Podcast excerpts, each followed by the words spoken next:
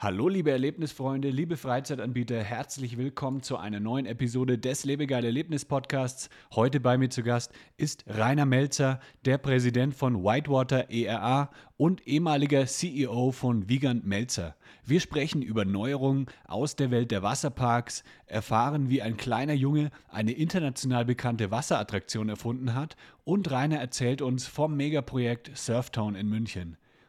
Dieser Podcast wird unterstützt von Lebegeil Media. Wir sind die Online-Marketing-Agentur für die Freizeitbranche und haben schon vielen Freizeitanbietern wie Escape Rooms, Lasertag-Arenen und Go-Kart-Bahnen dabei geholfen, ihre Buchungen über das Internet zu steigern. Wenn du eine Freizeitattraktion betreibst und das Thema Online-Marketing bisher aus Zeit- oder Kostengründen vernachlässigt hast, lass uns einfach mal sprechen. Suche dir einfach einen Termin aus unter lebegeil-media.com/termin, damit wir die perfekte Strategie für dich finden können. Das ist der Lebegeil-Erlebnis-Podcast mit Jan Stein.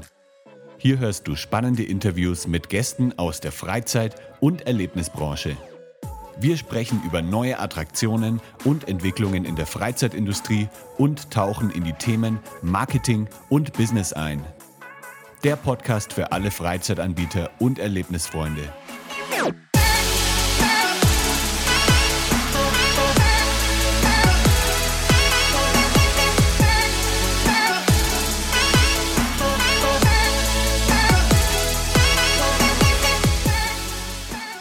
Hallo Rainer.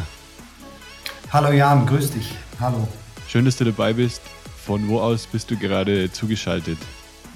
Ich sitze hier im leicht verregneten München, ungefähr fünf Kilometer von der Wiesen weg. Ah, okay. Geht es dieses Jahr auf die Wiesen für dich? Ich war schon äh, zweimal.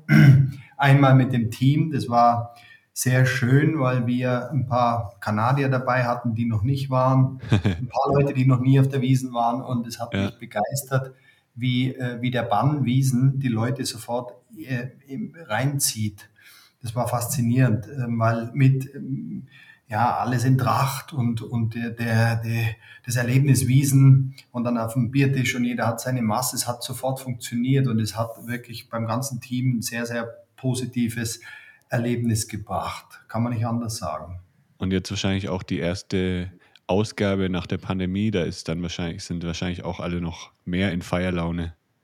Ja, das, das glaube ich auch. Das, man hat gemerkt, dass so ein gewisses sich einfach mal fallen lassen und, und nach einer Maß Bier, die ja auch die Mädels da trinken oder zwei, was sie normal vielleicht nicht so tun und es, es hat einfach ähm, vielleicht ist es auch ein bisschen ein Vorbild für die Freizeitbranche, wenn man sich das sieht, wie diese Wiesen, dieses, dieses, diese Thematisierung gekleidet in diese bayerische Tracht und, und wie das wirkt, wie einfach das, äh, ähnlich wie in Disney, wenn die Leute reingehen und sie sind in der Disney-Welt, so ist es, finde ich, auch ein bisschen auf der Wiesen, kam es mir diesmal so vor. Die kommen dahin und, boah, und, und sind so begeistert und, und, und dadurch ähm, erzeugt das eine ganz eigene Stimmung, fand ich. Ja.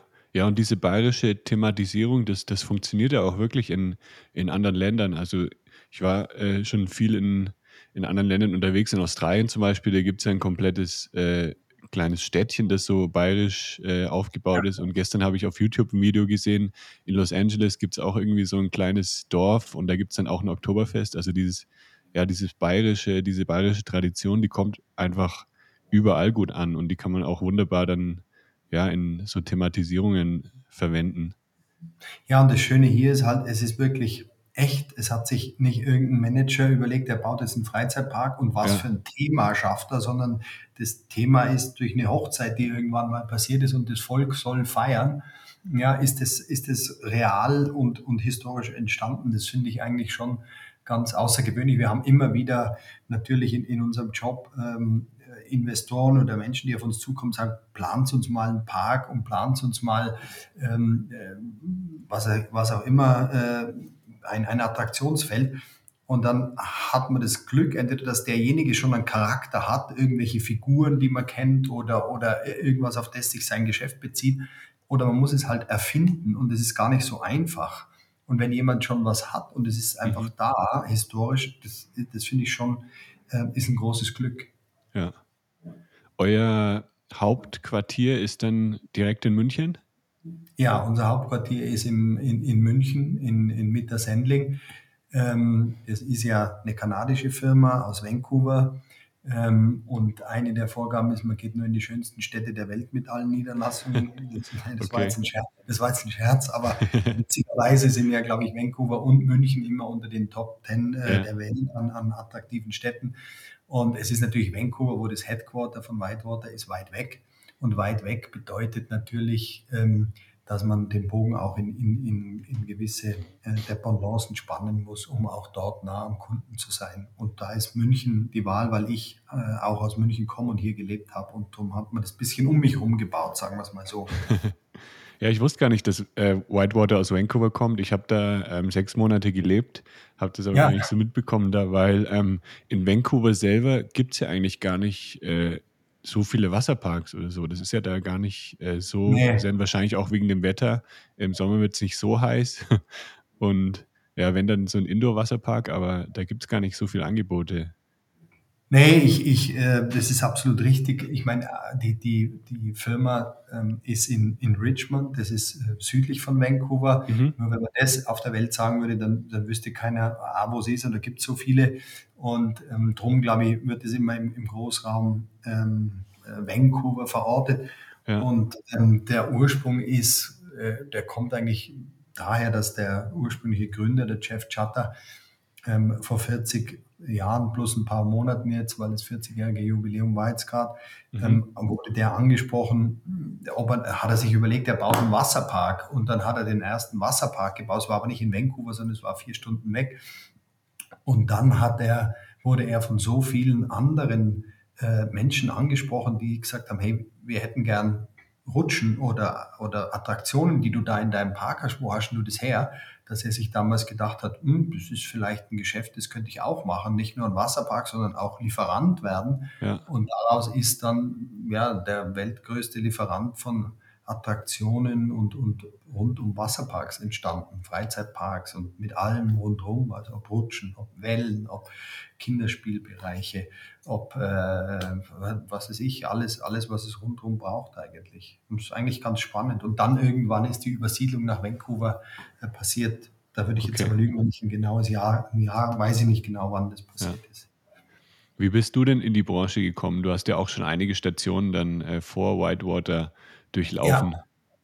Ja, ich, ich wurde, ich habe äh, mein Studium, äh, ich habe Architektur studiert und dann Betriebswirtschaft, war dann ein Jahr in Italien, das war 96 und dann wurde ich von meiner Tante angesprochen, ja, ob ich nicht in der Schweiz gibt es einen Hersteller, der Rutschen baut und ob ich das nicht äh, so für einen gewissen Zeitraum mal als spannend empfinden würde, die bräuchten einen Betriebswirt.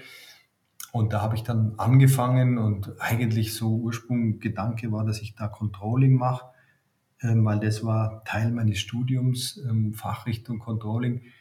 Passt ehrlich gesagt, heute bin ich 53 und da weiß ich mehr, passt eigentlich überhaupt nicht zu mir, aber ich habe es halt damals ausgewählt.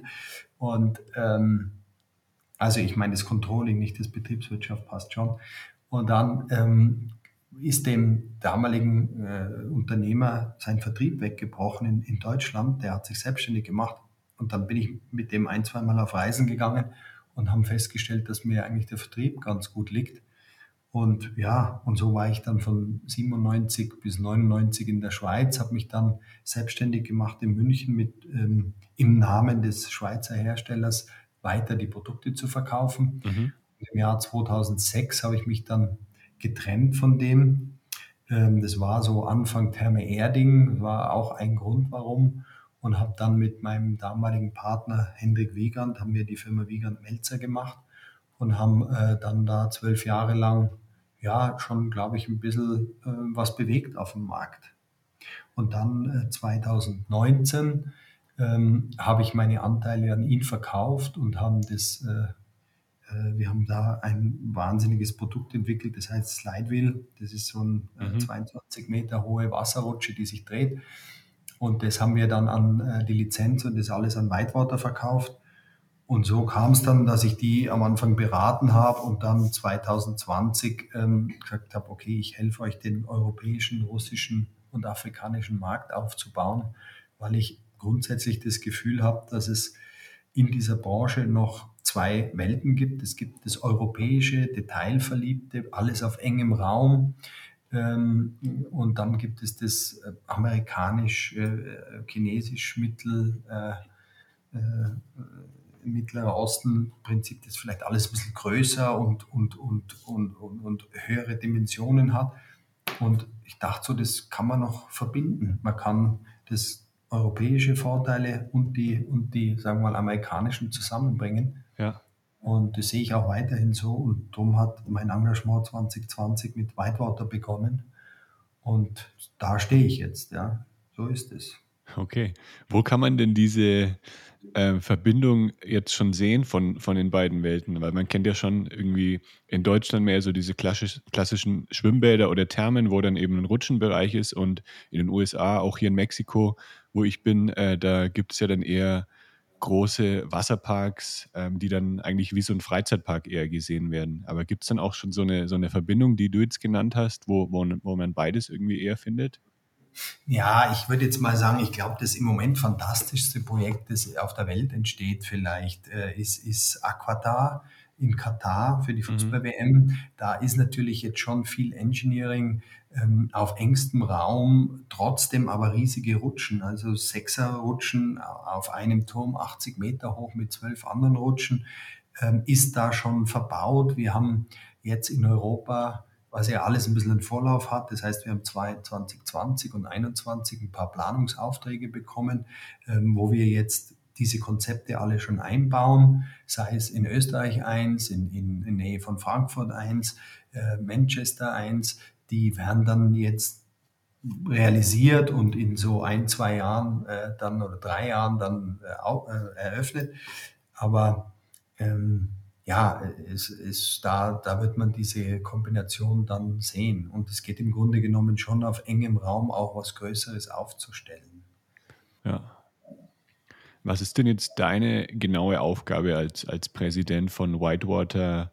Du bist der Präsident nur von der, also nicht von komplett Whitewater, sondern von Whitewater ERA, also das ist Europe, ah. Russia, Asia, richtig? Ja, das wäre, nee, es ist Europe, Russia, Africa. Ah, Afrika, okay. Also Whitewater teilt in diese, in drei, in, im Grunde genommen vier Zonen äh, Ära, Europa, Russland, Afrika, dann Mittlerer Osten mittlerweile, dann mhm. Asien und, und dann Nord- und Südamerika. Ähm, was ist meine Aufgabe? Naja, man hat, ähm, sagen wir mal so, wenn man die Welt betrachtet, sind wahrscheinlich alle Märkte schwierig, unter Anführungszeichen schwierig. Aber Europa ist, ist deshalb sehr speziell, weil auf engstem Raum viele Sprachen gesprochen werden, viele unterschiedliche Kulturen da sind und ähm, man da natürlich schon sehr ähm, entwickelt und technisch weit voran ist. Ähm, und darum ist es für jeden Nicht-Europäer, der hier Fuß fassen will, schon sehr, sehr schwierig, weil die, mhm. ähm, die sind da, die fahren 200 Kilometer und haben drei Länder äh, durchreist und, und, und drei verschiedene Sprachen gehört und, und überall andere Standards und Regulierungen. Und darum ist es ein Feld, was für jeden von, von außerhalb Europa schwierig zu erobern ist. Und ähm, die Aufgabe von mir ist, dass wir unsere große Schlagzeile ist Locals for Locals. Das heißt, wir wollen im Rahmen der Qualitätssicherung und im Rahmen der Nachhaltigkeit mit unserem Team am jeweiligen Standort ähm, näher beim Kunden sein, die mhm. Dinge möglichst äh, vollumfänglich von hier aus äh, liefern, sei es von der Planung, Engineering hin zum äh, Produktion, Anlieferung und Montage, alles so viel wie möglich mit lokalem Team zu machen, um um das Reisen zu verringern, um den Transport zu verringern und natürlich um die Qualität für den Kunden am Ende zu erhöhen. Dass der weiß, ja, da ist auch in meiner Zeitzone ein Team da, das ich äh, anfragen kann, die mir meine Fragen auch beantworten und die mir nicht immer 24 Stunden warten müssen, bis ich dann eine Rückmeldung kriege. Und, und da, meine Aufgabe ist, das so aufzubauen. Natürlich einerseits dafür zu sorgen, dass wir hier wettbewerbsfähig sind, ähm, dass wir unsere äh, Produkte hier anbieten und, und äh, anpassen an den Markt und, und das alles äh, in der Qualität bereitstellen. Aber dass wir äh, eben auch dafür sorgen, dass das, was wir versprechen, dann auch eingehalten wird und, und am Ende äh, bei der Eröffnung die große Freude da ist für alle. Habt ihr denn neben München noch weitere Standorte in, in Europa? Ja, wir haben Standorte insofern, das sind eigentlich mehr Satelliten, äh, wo wir einfach Leute haben. Das heißt, wir mhm. haben in Barcelona jemand, wir haben in Istanbul jemand, wir haben in Hamburg jemand, wir haben äh, in Paris zwei Leute. Da würde ich jetzt aber nicht sagen, dass das wirklich ähm, ganze Offices große sind, sondern das sind mehr Satelliten, wo ein oder zwei Personen sitzen, die dann nochmal mehr regionale äh, Anforderungen erfüllen. Was würdest du sagen, gefällt dir am meisten an deinem Job als Präsident von Whitewater? Mir, mir gefällt ähm, die Vielfältigkeit oder die, die Möglichkeit, die man hat, ähm, was Neues zu gestalten, weil man merkt schon, dass viele so Greenfield-Projekte, wenn jemand kommt und sagt, du, ich habe hier das und das Land und ich will gern was draus machen und weiß aber nicht genau. Ich weiß schon, es gibt einzelne Hersteller von Attraktionen, es gibt auch äh, Entwerfer und Planer, die was machen können, aber ich würde gern einen haben, der beide Seiten einfach ganz gut versteht und der abschätzen kann, wie hoch müssen die Kapazitäten sein, wie groß muss es Wellenbecken im Verhältnis zu den Rutschen, zu dem Wasserspielbereich sein, FMB, wie schaut das alles aus? Und man ähm, dann gemeinsam mit dem da sitzt und das Team von uns damit dazu bringt. Da sind wirklich wahnsinnig viele erfahrene Architekten und Designer dabei. Und wenn dann was Neues entsteht und man so mit dem Input vom Kunden, was er sich vorstellt und, und wir und man selber merkt, hey, wie viel Erfahrung man dann schon mitbringt und am Ende äh, schaffen die das auch noch mit, mit Handzeichnungen das aufs Papier zu bringen. Und es kommt was raus und sagt, hey, das finde ich jetzt echt cool, das ist äh, echt was Neues, was Einzigartiges das, glaube ich, macht am meisten Spaß, würde ich sagen. Was ist gerade so ein aktuelles Projekt, an dem du arbeitest?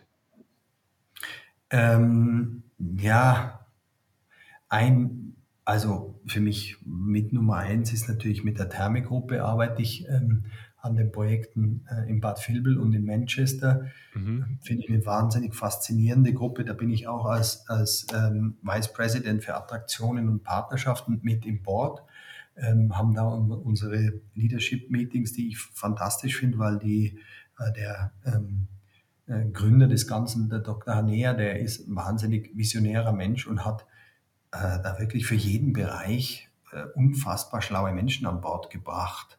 Sagen wir mal für die Nachhaltigkeit äh, Stefano Mancuso, Professor aus, aus Florenz oder David Russell, äh, Professor aus England für die ganze Ernährung, weil er sagt, ich will in meinen Parks, in meinen Wellbeing-Tempel, das heißt auch nicht Wasserpark, sondern Wellbeing steht überall, mhm. ähm, will ich gute Ernährung haben. Ich will nicht das klassische Currywurst und Pommes haben. Ja. Und da werden jetzt so Vertical Farms gemacht, nach oben, vertikal 40 Meter wo man die eigenen äh, Kräuter und Pflanzen ansetzt.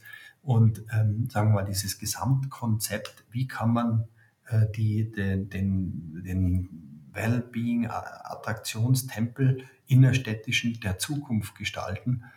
Das finde ich super und da bin ich für die Attraktionen zuständig, dass wir, dass wir was Einzigartiges schaffen.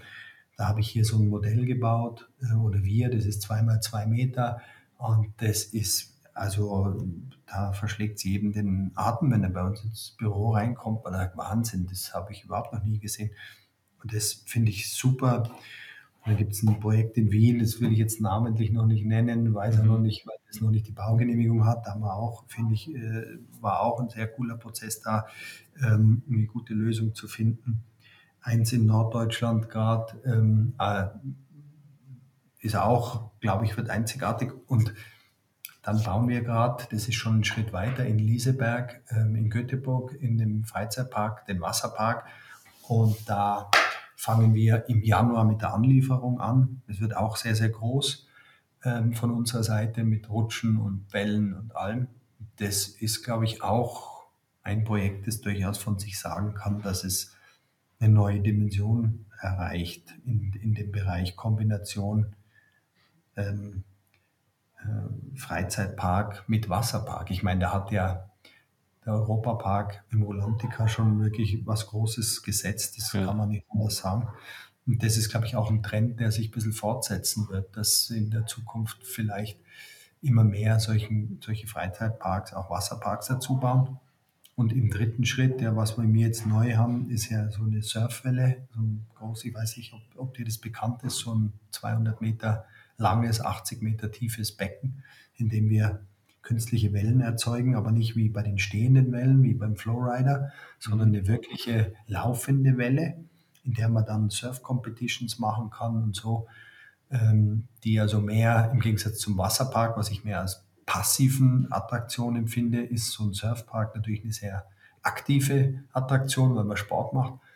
Und ich glaube, dass das dann die dritte Ergänzung wird, dass so in, in 10, 15 Jahren so ein Freizeitpark, wahrscheinlich Freizeitpark, Wasserpark und Surfpark sein wird, könnte ich mir durchaus vorstellen. Ja, ja da entsteht ja jetzt gerade auch ähm, der, der Riesenpark in, in München. Da habt ihr aber nichts mit zu tun, oder? Da haben wir sehr wohl was damit zu tun, weil ah, okay. wir das ausstatten und machen.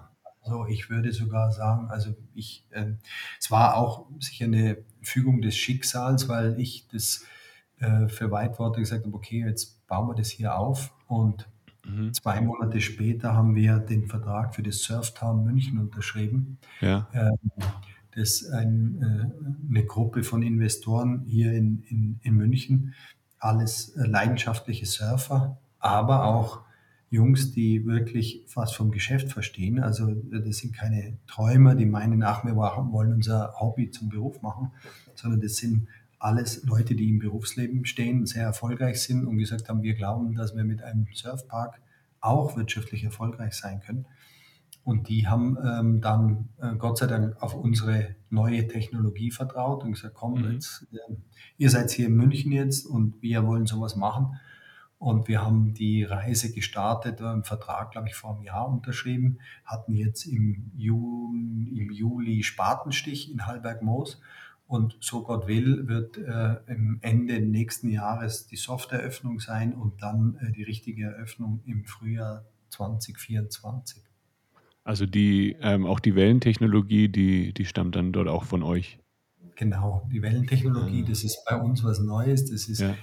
Endless Surf. Mhm. Ähm, und das wurde, ja, und das, das wurde bei uns als neue Sparte entwickelt, aus natürlich wie immer aus dem Projekt heraus in Paris. Da war der Bedarf da und dann lief es und hat da ein bisschen was Neues entwickelt. Und ich glaube, da sind jetzt wirklich äh, sprießen die Projekte wie die, wie, die, wie die Pilze aus dem Boden weltweit. Also wir haben eins in Florida, in Kalifornien, also in, in Australien, also in, Katar, in Saudi-Arabien kommt eins. Also das ist sehr spannend, sehr, sehr schön.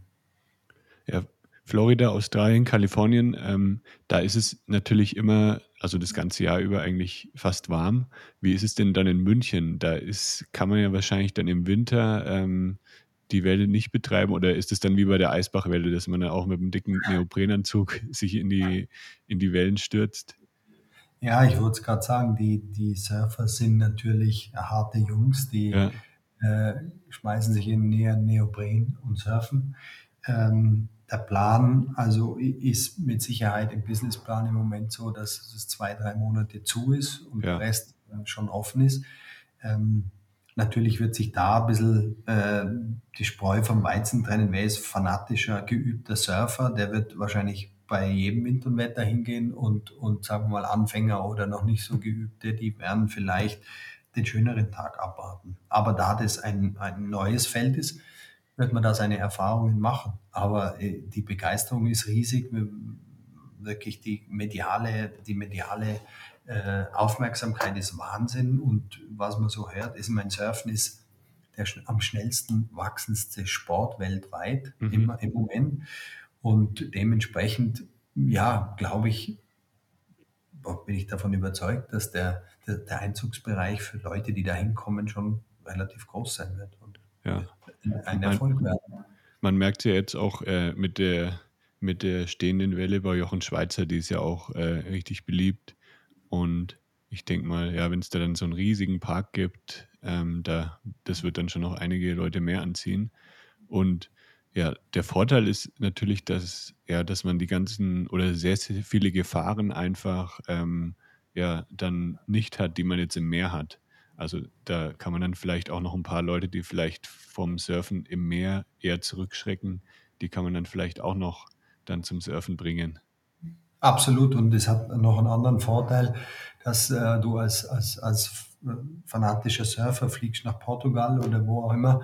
Und es kann dir halt leider passieren, dass, dass da mal in der Woche wenig Wellen sind. Ja. Und wenn du natürlich nach München in den Surfpark fährst, ähm, dann ist garantiert, dass du eine Stunde lang oder wie auch immer, wie lange du deine Zeit buchen willst, deine Welle konstant äh, haben wirst. Und du kannst zwischen drei verschiedenen ähm, Stufen wählen, also Anfänger, Intermediate oder Professional. Und je nachdem, wie gut du bist, kommst du dann auf jeden Fall äh, auf, zu deinem Spaß. Also ja. das ist garantiert und hat noch einen weiteren Vorteil, dass du natürlich eine Vergleichbarkeit hast. Also ich bin kein total fanatischer Surfer, überhaupt nicht. Ich habe aber nur bei den Olympischen Spielen in Tokio jetzt das Finale angeschaut und dann dachte ich, na ja, da waren nicht so gerade hohe Wellen und es waren einfach Unterschiede. Hat der eine halt Glück gehabt, dass bei ihm gerade eine größere war und beim anderen nicht. Und am mhm. Ende dachte ich für mich jetzt so, naja, ist der wirklich der bessere Surfer oder waren die Umstände auch für ihn entsprechend? Ja. Und das kann man natürlich mit einer künstlichen Anlage, wo hintereinander 20 mal eine zweieinhalb Meter hohe Welle rauskommt, die immer die gleiche Barrel wirft, dann äh, kann man sagen, ja, okay, jetzt kann jeder zeigen, was er kann. Und das ist natürlich auch ein, ein gewisser Vorteil. Mhm. Ja, und die Lernkurve ist natürlich auch für Einsteiger viel, viel steiler. Wenn man, ja. also ich kenne das selber von, von meinen Surfversuchen im Meer, dann wartet man teilweise 20, 30 Minuten auf dem Board und es kommt einfach keine Welle. Ja. Und ja. dann, wenn man dann eine bekommt, dann äh, als Anfänger, dann äh, fällt man das erste Mal natürlich gleich irgendwie vom Brett und dann, ja, dann hat man einfach, man muss einfach sehr, sehr viel Zeit investieren, da, dass man ein paar Wellen surfen kann und in so einem Park kann man halt wirklich dann eineinhalb Stunden, ja, so oft wie man will eigentlich surfen. Absolut und das ähm, ist natürlich was Neues. Es, es gibt äh, in England so ein ähnliches System. Es gibt ein, ein paar Anlagen, die es schon gibt auf der Welt ähm, da sieht man, wie groß die Begeisterung ist, aber trotzdem jetzt für München und für Deutschland ist es was Neues. Und wie es halt immer ist mit was Neuem, da gibt es auch Fragezeichen, die dahinter stehen und, und mhm. man wird, wird sehen, wie das einschlägt und wie das kommt. Aber also ich bin absolut überzeugt, es klappt. Und noch dazu sind die Investoren in München. Einer davon, der hat eine Eventagentur, der, sagen wir mal so, der weiß, wie man rundrum um irgendwas ein Event machen kann. Und das eine ist natürlich ähm, die aktiven Surfer, aber was auch nicht zu unterschätzen ist, ist die passive Kapazität, die man als Betreiber hat. Das nämlich, mhm. da surft einer, aber da schauen halt auch 50 oder 100 Leute zu, die vielleicht ein Bier trinken und ein bisschen Musik hören und ihren Spaß dabei haben, die man am Ende des Tages natürlich in seinen in seinen Umsatz mit einrechnen darf, Gott sei Dank. Und diese äh, passive Kapazität, wenn das rundherum gut gemacht ist, bin ich überzeugt davon, die wird, äh, die wird da schon eine große Rolle spielen. Ja, also ich bin mega gespannt, was da rauskommt. Ich äh, ja. werde auch dann euch als Zuhörer natürlich auf dem Laufenden halten und dann, äh, wenn es dann eröffnet wird, dann werde ich da auch, denke ich mal, relativ zeitnah äh, nach München reisen, um dann das auch mal zu testen. Ja. Du hast dir vorher gesagt, du bist nicht so der Surf-Fanatiker. Ähm, bist du trotzdem das ein oder andere Mal äh, schon auf dem Brett gestanden? Ja, ich war natürlich äh, früh als Wind, Wind, Windsurfen gemacht am, am Bodensee und am, am, Meer und, und Brett und so hat man immer schon. Aber ich muss jetzt ehrlich sagen, ich bin jetzt keiner, der mit seinem Surfbrett in Surfurlaub fährt oder das okay. äh, daheim drei, Sur äh, drei, drei äh, Boards stehen hat. Ob, ob äh, das, das muss ich ganz ehrlich sagen, bin ich nicht. Ja. Und wie sieht es aus mit dem Flowrider? Ja, natürlich auch schon gemacht, finde ich auch cool. Ich finde es, äh, ja, ich, ich finde es auch begeisternd, wie das, wie, ähm, ja, die Bewegung auf dem Wasser, das, das ist einfach was Besonderes. Das finde ich absolut klar. Und ich, was ich auch immer schön finde, ich meine, ich rutsche auch gern. Ich habe natürlich mhm. Rutschen genug gemacht, ist ja ohne Frage. Aber was ich halt an dem ganzen rund ums Surfboard schön finde, ist, dass ich es halt aktiver finde. Das finde ich eigentlich schon ganz cool. Ja. Ja, ich, ich finde, Flowrider macht richtig Spaß. Ist halt ein komplettes anderes Erlebnis als jetzt äh, eine stehende Welle oder eine Welle auf dem Meer. Also das ist eigentlich, ich würde sagen sogar, das ist eine komplett andere Sportart, weil man halt Ja, ganz anders startet. Du musst nicht paddeln, sondern bist ja direkt eigentlich äh, in, in der Welle sozusagen ja, drin. Ähm, wir haben hier tatsächlich auch einen Flowrider in Guadalajara, hier in Mexiko.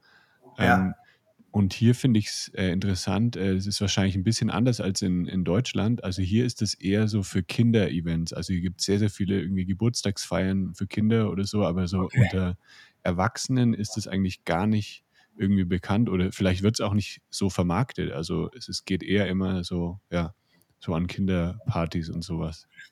Ja, es ist witzig, weil wir haben jetzt ein neues Produkt. Das ist so ein kleinerer Flowrider, Mhm. ähm, der jetzt in vermögenden Haushalten äh, privat eingebaut wird. Also es gibt es auch schon. Okay. Leute, die halt in ihrem Garten praktisch einen Flowrider machen und, und da surfen. Also, ist, ist faszinierend. Aber ich finde es gut, es gibt ja auch viel auf Kreuzfahrtschiffen. Flowrider Royal Ja. Caribbean hat das so als Signature-Attraktion äh, hinten drauf. Und da finde ich das eigentlich optimal, muss ich sagen. Wenn du so eine Mhm. Woche auf dem Kreuzfahrtschiff bist und dann kannst du ein bisschen üben und lernen und dann kriegst du ersten Kontakt mit dem Surfsport, auch wenn du, richt- wie du richtig sagst, ist es kein, kein Surfen, kein wirkliches, aber es ist schon so ein bisschen ein Gefühl für, für ein Brett, für das Ja. bewegte Wasser und so. Und ähm, finde ich, ja, ist, ich meine, nicht umsonst wird, wird es weltweit so viel verkauft, der Flowrider. Ist faszinierend, macht halt Ja. Spaß. Ist Ist halt eine super einfache Anlage, also ist halt, ja, verbraucht wahrscheinlich nicht, nicht ganz so viel Platz wie jetzt eine stehende Welle oder so. Kann man relativ äh, ja, in, in vielen Orten einbauen. Ja, Und ja, so als äh, Surfender, also als äh, Gast, äh, ich denke man, ja, es ist ein bisschen einfacher auch zu lernen als jetzt äh, äh, auf einer, auf einer stehenden Welle oder auf einer Welle im Meer. Ähm, ja also du sagst immer stehende Welle. Ich nenne ja den Flowrider auch immer ein bisschen stehende Welle, okay, weil es halt in der Unterscheidung keine ist, die sich so jetzt, die jetzt äh, sich bewegt weit. Aber ja, natürlich, du hast schon recht, die stehende Welle mit richtig tiefem Wasser und mit, mit Finnen an Bord, das ist ähm, schon nochmal noch mal ein, ein Tick schwerer. Ich hm, meine, der Flowrider ist mit Sicherheit mehr ein Produkt, das in Richtung ähm, Nutzbarkeit für die ganze Familie, für die Masse, auch für Anfänger geht und so. Und ja, natürlich, wenn jetzt ein Profi-Surfer drauf ist, der hat an der stehenden Welle oder sowas wie Endless Surf natürlich ähm, eine andere, einen anderen Spaß, ist ganz klar. ja. Welches ist denn euer meistverkauftes oder euer beliebtestes Produkt?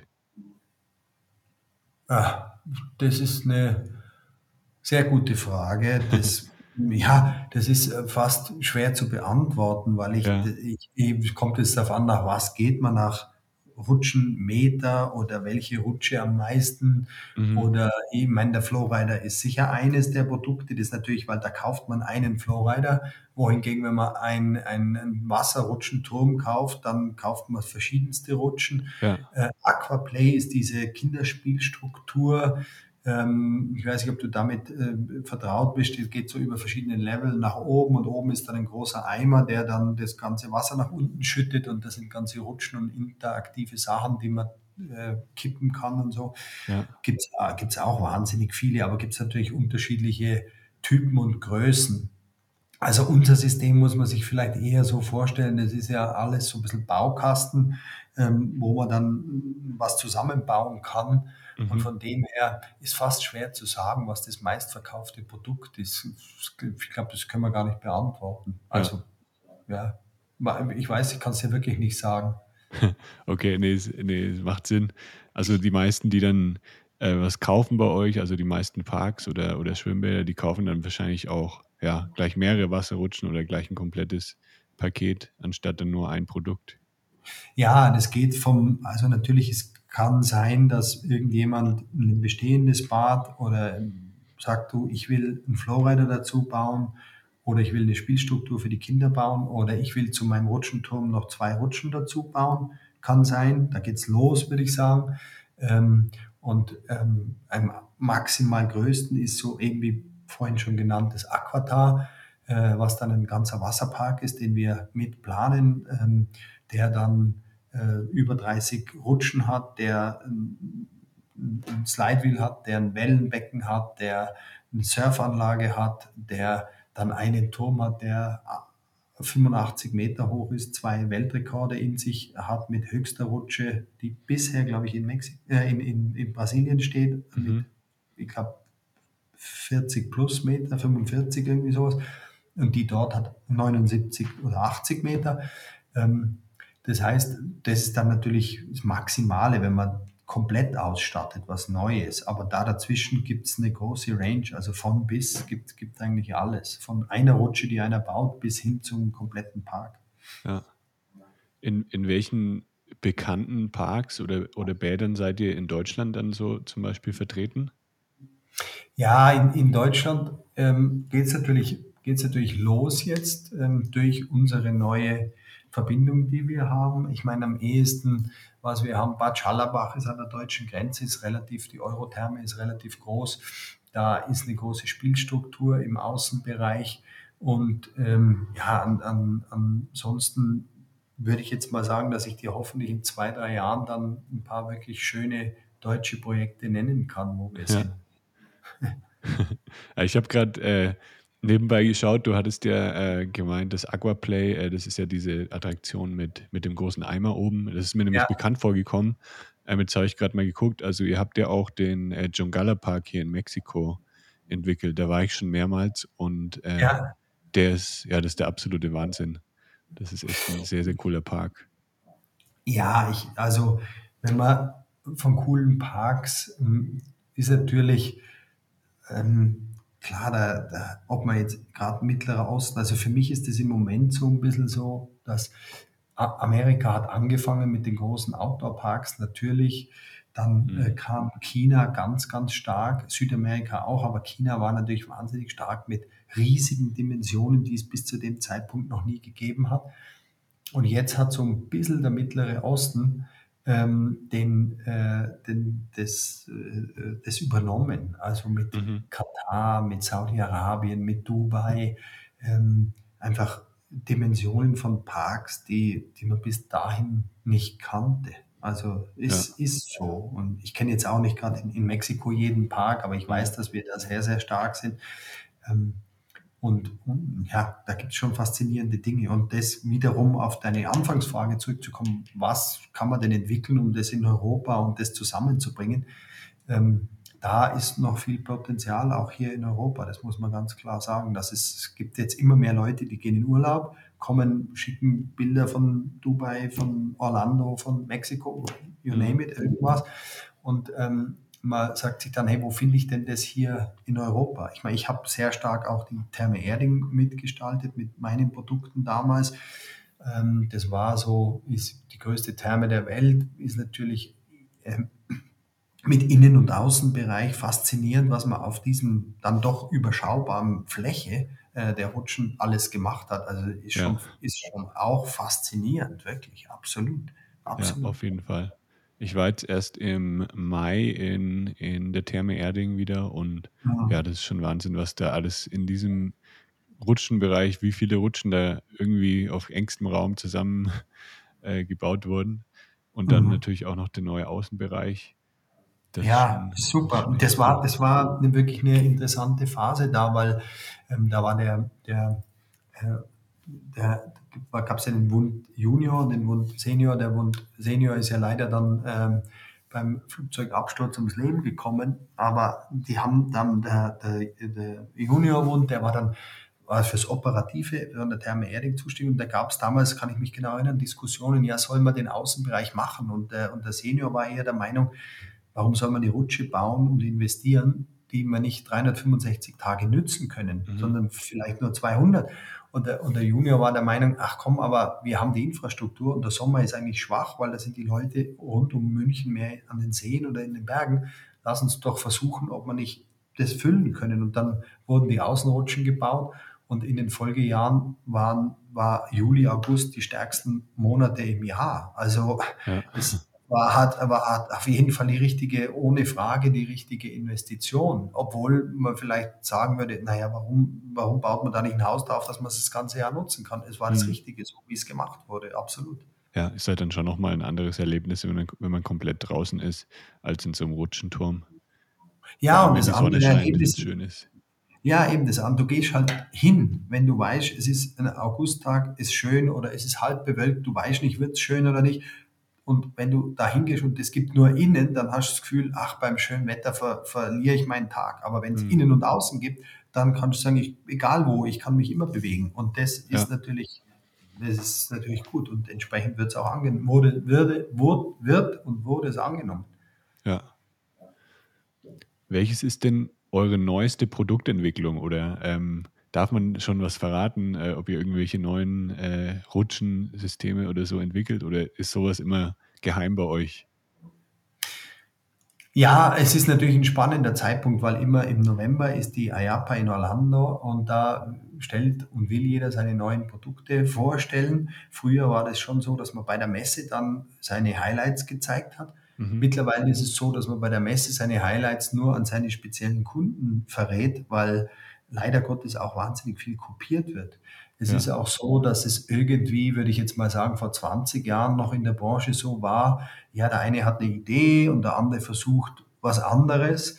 Ähm, dann irgendwann kam der Zeitpunkt, wo halt alles irgendwie ein bisschen kopiert wurde. Der Markt wird härter und härter umkämpft. Und ähm, jetzt ist natürlich schon versucht man erstmal ein Patent zu haben und erst wenn man die, die Patent äh, positive äh, äh, Bestätigung bekommen hat, bringt man das Produkt auf den Markt, weil man sonst einfach Angst hat, dass es kopiert wird. Und das ist natürlich unschön. Hm. Aber es gibt die Beispiele, dass man mit guten Patenten sich also sein Alleinstellungsmerkmal behält von verschiedensten Herstellern. Und ja, so, so ist es auch bei uns. Also ich meine, was cool ist, ist das Orbiter. Ich weiß nicht, ob, ob du das kennst. Das ist äh, so wie so eine, nee. riesige Zunge, in der man äh, mit, mit sechs Personen ähm, so eine riesige Kurve rutscht. Das finde ich sehr, sehr cool. Wir sind im Moment dran mit dem Slide Wheel, was ich vorhin erzählt habe. Das ähm, Gott sei Dank, also da, ich weiß nicht, kennst du die, die Geschichte von dem Slide Wheel, die Historie? Äh, nee, kenne ich nicht genau. Also das war so, dass wir, ähm, ich damals noch mit meiner, mit meiner alten Firma angesprochen wurde von einem Schweizer, er hätte ein Patent für eine Rutsche und ob wir uns treffen, das haben wir gemacht.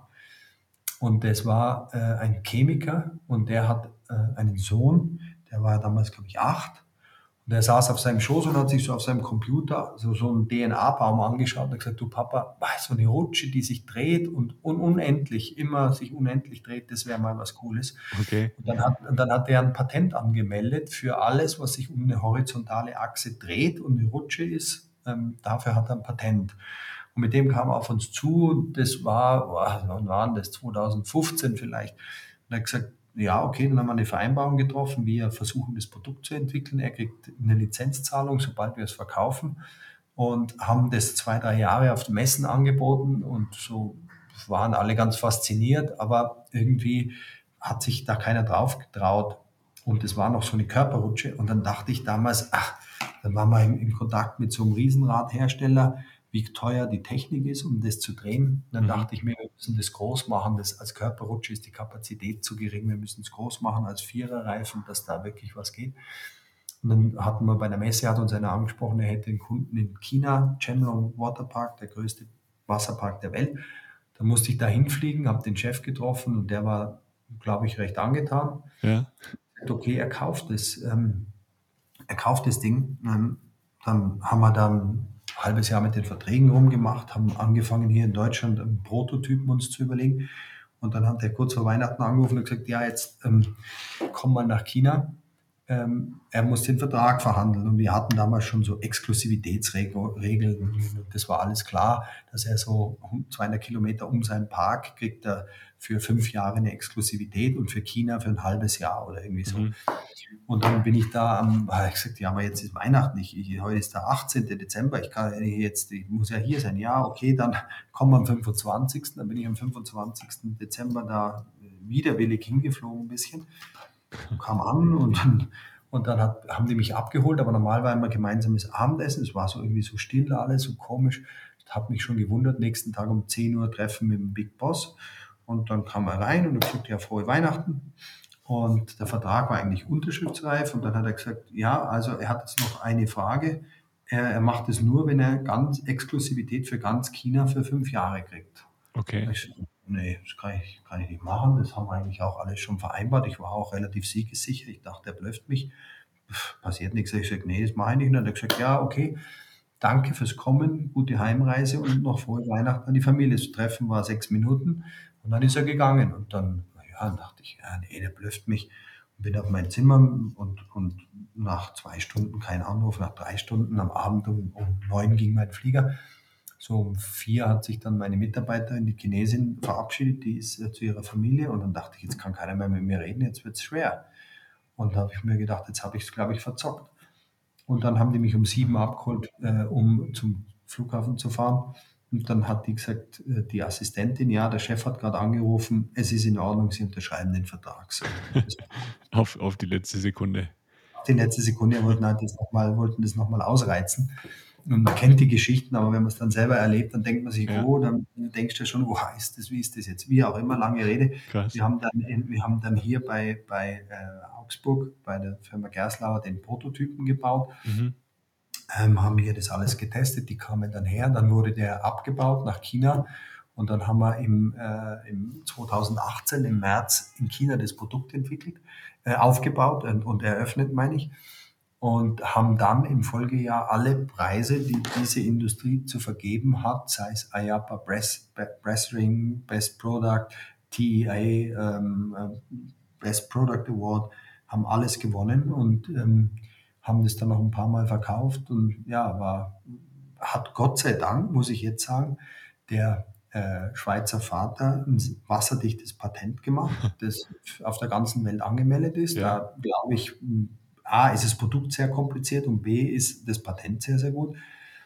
Und wir haben damals dem Sohn, der mittlerweile 16 oder 17 ist, nicht, dass ich was Falsches, 17 glaube ich ist er, haben für jedes eröffnete Slide Wheel hm, rund 130.000 Euro überwiesen. Also der hat äh, mit seiner Idee schon, ich würde mal sagen, leicht über eine halbe Million Euro verdient. Weit mehr. Ja. Also mein Spruch ist dazu immer, glaubt an eure Kinder. Die, die Ideen haben, sind die oft mal, ist es gar nicht so schlecht dran zu glauben.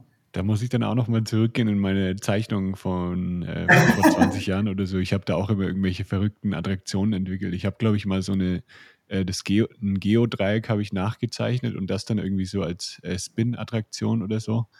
Ähm, Ja, Oder irgendwie dann eine Achterbahn draus gebaut. Ja, da, ich glaube, da gehe ich nee, mal zurück. das, das Faszinierende äh, ist ja, auch wenn man sich nicht leisten kann, ein Patent anzumelden, weil es Ja. relativ teuer ist. Aber du musst zumindest dokumentieren, dass du die Idee mal hattest. Also aufzeichnen und äh, das im verschlossenen Umschlag an dich selber schicken per Einschreiben ist oft mal keine dumme Idee. Aber wenn schon so viele hier zuhören, wenn jemand Ideen hat und er kommt auf uns zu, wir, wir sind mit offenen Armen, ähm, empfangen wir euch und sind froh für jede Idee. Und wenn die irgendwie umsetzbar ist, natürlich ähm, schreibt man zu der Zeit, wo es das Produkt noch nicht gibt, dann ganz locker Lizenzvereinbarungen und auf einmal schlägt das Produkt ein und man weiß es nie. Auf einmal Ja. bringt es noch Geld in die Kasse. Also bei der Schweizer Familie war es so, das ist jetzt siebenmal verkauft worden, Mhm. das Produkt. Ähm, es ist jetzt fünfmal aufgebaut, kommen noch zwei. Also ich bin äh, sicher eine der Dinge in meinem beruflichen Leben, die mich schon äh, sehr froh und stolz machen, dass man sowas gemacht hat, was es halt einfach noch nicht gibt. Und das ist, muss man sich vorstellen, Slide Wheel, das geht in elf Meter Höhe, fährt man mit vier Mann in einem Reifen rein und das ganze Ding dreht sich, ist, ist 22 bis 24 Meter hoch. Wenn du da hinkommst und du stehst davor, da hast du das Gefühl, stell dir das vor, ein ganzes Haus, das 24 Meter hoch ist, dreht Ja. sich vor dir. Das ist irre. Und dann haben die das in China noch total cool beleuchtet. Jetzt haben wir eins eröffnet, Wisconsin Dells, ähm, Mount Olympus Wasserpark. Das ähm, hat gewonnen das Best Product äh, Golden Ticket Award in Amerika vor zwei Wochen. Ähm, beleuchtet nachts an der Hauptstraße. Also äh, Mhm. ich wundere mich, dass sie es überhaupt dürfen, dass da nicht ständig Unfälle passieren. Das ist irre. Das ist wirklich irre. Total abgefahren. Gibt es in Europa auch ein Slide Wheel? Ja, es gibt eins in Reda in Polen, das ist an der Nordküste von Polen bei Okay. Danzig. Ähm, da gibt es eins, ähm, Und ja, es ist auch, auch ein Teil unserer Aufgabe, dass da noch ein paar dazukommen. Ja. Ja, vielleicht eins hier noch nach Mexiko. Das wäre auch nicht schlecht. Ja, in Mexiko haben wir ein, ein Trocken, weil das ist auch ein Trocken, das heißt, dass man mit Straßenkleidung ähm, reingehen kann. Ähm, in, ich weiß nicht, ob ich sagen darf, Exeter, Exetera, gibt es das? Wie heißt es äh, ähm, in Mexiko da? da Xcaret? Ja, genau. Da war was geplant. Ah, okay. Ja, die haben ja auch irgendwie, das ist ja eine riesen äh, Parkgruppe, die haben ja, glaube ich, mittlerweile fünf oder sechs Parks an der, an der äh, Karibikküste. Ja, da kann ja. ich mir das gut vorstellen, dass, dass die solche Sachen auch dann bei sich umsetzen. Ja, das ist natürlich ähm, was, wenn es was gibt, was einfach noch nicht gibt und was hm. die Menschen überhaupt noch nicht gewöhnt sind zu sehen, ähm, das lässt sich natürlich auch wahnsinnig gut vermarkten. Ist ja. klar. Ja, auf jeden Fall. Welches ist denn deine Lieblingswasserattraktion? Hm. Meine Lieblingswasserattraktion. Ähm, also was ich wahnsinnig gern mag, ist, wenn, wenn man was gemeinsam mit anderen machen kann. Ich meine, so ja. Looping und so mit so einer Falltür finde ich sau cool, weil das einfach Adrenalin ist. Das ist so wie wenn ich mit meinem Auto Vollgas irgendwo eine Stra Straße entlang fahre. Ich bin eher Geschwindigkeitstyp, finde ich zwar super, mag ich gern. So ein Looping finde ich super, aber schöner finde ich, wenn das was ist, was man gemeinsam macht. Wenn es so ein runder Reifen ist und man sitzt sich gegenüber mhm. und ich sehe, wie der andere ähm, einfach, wie es, der, wie es dem das Adrenalin in den Körper schießt und man das gemeinsam erleben kann. Also so zum Beispiel so ein äh, in Orlando gibt es so einen Sechserreifen Bumerang, der echt extrem ist, total an der Grenze, finde ich, wo du immer das Gefühl hast, boah, jetzt fliegen wir hier raus. Oder die Kante, das ist so ein tiefer Drop nach unten, mhm. dass das Herz äh, stehen bleibt. Und dann geht es die Wand nach oben und du meinst, der fällt dir jetzt äh, auf dich drauf. Mhm. Das, und das erlebt man gemeinsam und schreit nicht nur aus Spaß, sondern auch aus einer gewissen Angst heraus, Angst und Spaß. Das, ähm, das finde ich wahnsinnig cool. Das mache ich schon wahnsinnig gern. Das finde ja. ich super. Ja, ich finde bei, bei so ganz steilen Wasserattraktionen, da wirkt es auch einfach noch ein bisschen steiler. Also man denkt halt wirklich, man fällt irgendwie raus und in der Achterbahn ist man ja mit dem Bügel gesichert und so. Da ist man dann irgendwie noch ein bisschen weiter weg von, von dem Ganzen, aber in so einem Wasserpark bist du eigentlich direkt, ja, bist du halt direkt in, äh, in der Rutsche drin, also oft bist du viel näher dran eigentlich am Boden. Und da kommt es irgendwie dann noch ein bisschen extremer rüber. Ja, ich, ich zum Beispiel, wir haben einmal mit der IAPA, äh, mit der Messeveranstaltung, haben wir immer das Glück, dass wir dann abends bei, äh, bei den Messeveranstaltungen den ganzen Freizeitpark immer allein nutzen dürfen. Und da waren wir zum Beispiel im, im Elisabeth in der Helix, das ist so eine, äh, so eine Achterbahn. Äh, das, da bin ich, glaube ich, zehnmal hintereinander gefahren, obwohl es, obwohl es fünf Grad hatte. Das, das fand ich Hammer. Ähm, der Unterschied zwischen einer Wasserrutsche, finde ich, und, und, so einer Achterbahn. In der Achterbahn ist man halt geführt. Und durch dieses Geführte auf der Schiene habe ich keine Angst, dass da was passiert. Überhaupt mhm. nicht. Bei der Wasserrutsche ist aber so, dass es natürlich immer ein bisschen anders ist. Das Wasser fließt ein bisschen anders, die ja. Gewichtsverteilung im Reifen ist ein bisschen anders. Und dadurch hat man immer noch so, so ein Restgefühl, boah, geht es hoffentlich alles gut. Und, und das ist, ist nochmal so ein extra Kick, finde ich. Also ja. das finde ich, schon, finde ich schon gut. Und jetzt natürlich müsste ich jetzt sagen, Whitewater, unser Bumerang ist das allerbeste. Ähm, ganz ehrlich gesagt, es gibt auch andere wahnsinnig gute Hersteller und die Produkte sind so ein bisschen anders. Die heißen dann Abyss oder Tornado oder Tornado Wave oder, oder Urknall oder was auch immer. Sind, können alle was, also wirklich. Und die wissen alle, wie, wie, wie, wie, man, wie man diesen besonderen Moment und den Kick erzeugen kann. Und das finde ich bei allen gut. Also die großen Dinge, wo man was gemeinsam erlebt, das finde ich eigentlich das Beste.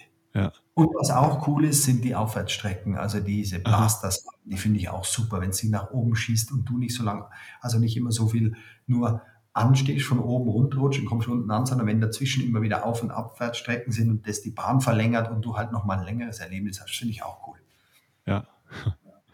Ich finde auch, äh, so als Gemeinschaftserlebnis äh, mag ich wahnsinnig gern einfach ein Lazy River, weil da kann man ja. auch so mit vier, fünf Leuten einfach im Reifen nebeneinander ähm, sich treiben lassen und dann kommt man noch irgendwie zu einer Poolbar oder so, trinkt dann auch eine Margarita ja. zwischendurch und ja. das ist einfach ja so perfekt einfach für einen Urlaub, um zu entspannen und einfach eine schöne Zeit zu haben. finde ich auch super. Und da finde ich auch wieder, was kann Europa noch lernen? Die sind in Europa sicher auch aufgrund des mangelnden Platzes, weil die Projekte einfach immer auf engerem Raum gemacht sind. Mhm. Warum auch immer, ist halt so, ähm, schwieriger, die schön organisch zu gestalten. Und da gibt's also ich habe in, in China ein paar erlebt, aber in, in, äh, in Amerika gibt's einfach super äh, Lazy River, die dann vielleicht ein bisschen enger werden und auf einmal kriegen sie wieder ein bisschen mehr Speed und dann sind sie wieder ein bisschen langsamer und tropischer ja. und breiter. Finde ich auch super, wirklich, finde ich auch echt extrem gut. Ja, hier im Jungala Park zum Beispiel, da gibt es auch einen und da ist man locker so 15 bis 20 Minuten ist man da, da drin, weil es einfach, ja, ja da geht halt um den ganzen Park rum und man fährt dann durch unter den Rutschen durch und ja ähm, ist einfach wahnsinnig schön angelegt auch. Ja, das ist natürlich wichtig und das ist auch ein Punkt, auch da wieder, ähm, ich weiß jetzt nicht genau die Zahlen, aber in Amerika äh, bauen die eine Attraktion, sagen wir, die kostet 5 Millionen und dann geben sie nochmal mindestens 5 für die Thematisierung aus. Wohingegen in Europa, wenn einer für 5 Millionen eine Attraktion baut, da gibt er vielleicht noch 500.000 für die Thematisierung aus, mhm. weil er dann da fünf, sechs Lampen drauf macht und einen Tunnel und so. Ja. Ähm, und es ist natürlich nicht das Gleiche. Wenn du wirklich eintauchen willst in so eine Welt, dann musst du schon ähm, für diese Thematisierungen was opfern, was ja, was ja die großen Parks wie, wie, wie, wie Disney, Vulcano Bay und so, das machen die ja alle. Aber das ist halt in Europa, ist es jetzt nicht so, da ist das alles ein bisschen cleaner und nicht so thematisiert und ähm, das hat jetzt der Europapark ein bisschen vorgemacht, dass man da mehr thematisieren kann, mehr ausgeben kann für sowas. Und ähm, da sind wir wieder beim ganzen Anfang Oktoberfest und man wird verzaubert durch eine Welt, in die man eintaucht. Das funktioniert, aber dann muss es auch eine echte Welt sein, die man schafft. Und nicht, dass man, wenn man ums Eck rumgeht, sieht, dass da hinten noch die Schrauben sind und da die Lampe steht und so. Das geht halt nicht. Das muss dann schon richtig gemacht sein. Ja. Gibt es irgendeinen Wasserpark, ähm, der dich besonders beeindruckt hat, wo du sagst, hier hat alles irgendwie gepasst? Also die von den Rutschen bis hin zur Thematisierung und Gastronomie und alles irgendwie das perfekte Paket? Ja, da, da, da muss ich jetzt natürlich auch ein bisschen vorsichtig sein, weil ich will niemanden rausnehmen und so. Ähm, wirklich. Ähm, was, was mich jetzt schon begeistert hat, jetzt wieder vor kurzem war Atlantis in Dubai ähm, die jetzt die zweite Phase gemacht haben und das finde ich sehr gut äh, harmonisch in die erste mit eingebaut haben, also die Weiterentwicklung. Ähm, ich finde immer, ja, wenn ich jetzt wahnsinnig viel Geld in was Neues äh, investiere, das ist das eine, weil ich alles nach dem neuesten Stand machen kann. Aber wenn jemand das schafft, ein bestehendes Produkt immer weiter zu entwickeln und die mhm. Entwicklung danach irgendwie sich harmonisch ergänzen oder das wirklich äh, in, den nächsten, in den nächsten Level hebt, das finde ich faszinierend. Das hat man jetzt zum Beispiel im Atlantis in Dubai, da fand ich schon, dass das alles sehr, sehr gut gemacht wurde. Und wenn ich ähm, von äh, Indoor-Wasserpark Qualität, ich war die Woche am Montag in Bukarest ähm, mit einem ähm, neu, mit jemandem, der was bauen will. Und da finde ich, ist die Qualität von einem Indoor-Wasserpark unschlagbar. Also die Qualität des Essens, die Sauberkeit, die Materialien, die verwendet wurden, das ist halt so weniger ein, ein Wasserpark, sondern vielmehr so ein Beach Club Feeling. Überall gute Musik äh, und, und coolen Beach außen, super Außenbereich. Also da habe ich auch für mich das Gefühl, obwohl ich sehr kritisch bin mit Wasserparks, weil es halt mein Geschäft ist und ich überall immer nur schaue, wo könnte man was besser machen. Mhm. Da ist wenig, wo ich sagen würde, da kann man was verbessern. Ich würde fast sagen, gar nichts. Das finde ich faszinierend. Okay, interessant. Und wobei das auch, muss man auch sagen, es ist natürlich ein Indoor-Wasserpark, wo du ja. Gebäude umplanen musst und viel Technik, mhm. Lüftung und so weiter meiner Meinung nach um Stufen schwerer zu bauen als ein Outdoor-Wasserpark. Ein Outdoor-Wasserpark, wenn da einer eine riesige Fläche gibt und sagt, bau du mal oder plan du mal, das ist leichter. Aber wenn man sich an ein Gebäude halten muss und Energie äh, berücksichtigen muss in seiner Planung und so, das ist schon deutlich schwieriger, finde ich. Ja. Ja, man sieht es ja auch bei Rolantica, da ist ja so viel drin. Äh, da, die haben alle, alles Mögliche da reingesteckt in diese, in diese Halle. Ähm, so ja. viele Rutschen und dann noch ein Lazy River und dann äh, mehrere Restaurants und dann noch Whirlpools und das ist schon Wahnsinn, also diese Leistung. Wie die das alles Ab, Absolut. Ich meine, da ist einfach so, ich wollte damals ähm, natürlich auch gern mitmachen, wollte mhm. jeder. Ich meine, Europapark ist und die Familie mag das, sind ja wirklich, das sind ja Helden in unserer Branche. Das wollte ich natürlich auch. Ich bin nicht zum Zuge gekommen, leider. Mhm. Äh, darum fällt es mir jetzt wahnsinnig schwer zu sagen, das ist der allerbeste Park, weil ich nicht dabei war. Natürlich, ja. Aber äh, ohne Frage fantastisch gemacht und, und ohne Frage ganz, ganz weit vorn. Also ganz ja. klar. muss man neidlos anerkennen. Sehr gut gelungen. Ja.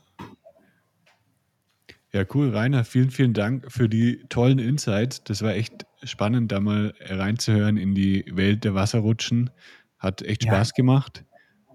Ich, Danke, ja, mir, mir auch. Ich, ich, ja. ich hoffe, ich, hab, äh, ich, ich, ich hoffe, du musst nicht alles rausschneiden. Jetzt haben wir eine Stunde gebaut und ich hoffe, nicht, was hat er da alles erzählt? Ähm, wenn so, schneid raus, aber es hat mir auch sehr viel Spaß gemacht. War super, vielen Dank. Nee, war wirklich alles mega interessant. Ich glaube, die Zuhörer werden auch ihren Spaß haben. Vor allem eben diejenigen, die ja Wasserrutschen begeistert sind oder auch Freizeitpark begeisterte. Ähm, also war echt eine coole Stunde. Vielen, vielen Dank. Ich schicke ganz liebe Grüße nach München und. Danke, ich danke dir und nochmal mein Appell, wenn einer eine super Idee hat, ähm, äh, bitte an mich wenden und wir werden es honorieren. Und es ist was Tolles, wenn am Ende irgendwo auf der Welt 30 Mal das Produkt steht, das du selber in deinem Kopf entwickelt hast. Ja. Kreativ bleiben. Dann, ich verlinke natürlich dein LinkedIn-Profil auch noch. Das findet ihr dann in den Shownotes unter lebegeil-media.com slash podcast. Ja. Und dann könnt ihr euch direkt bei Rainer melden, wenn ihr eine, eine coole Idee habt für eine Wasserattraktion. Dann macht's gut und ja, liebe Grüße nach München.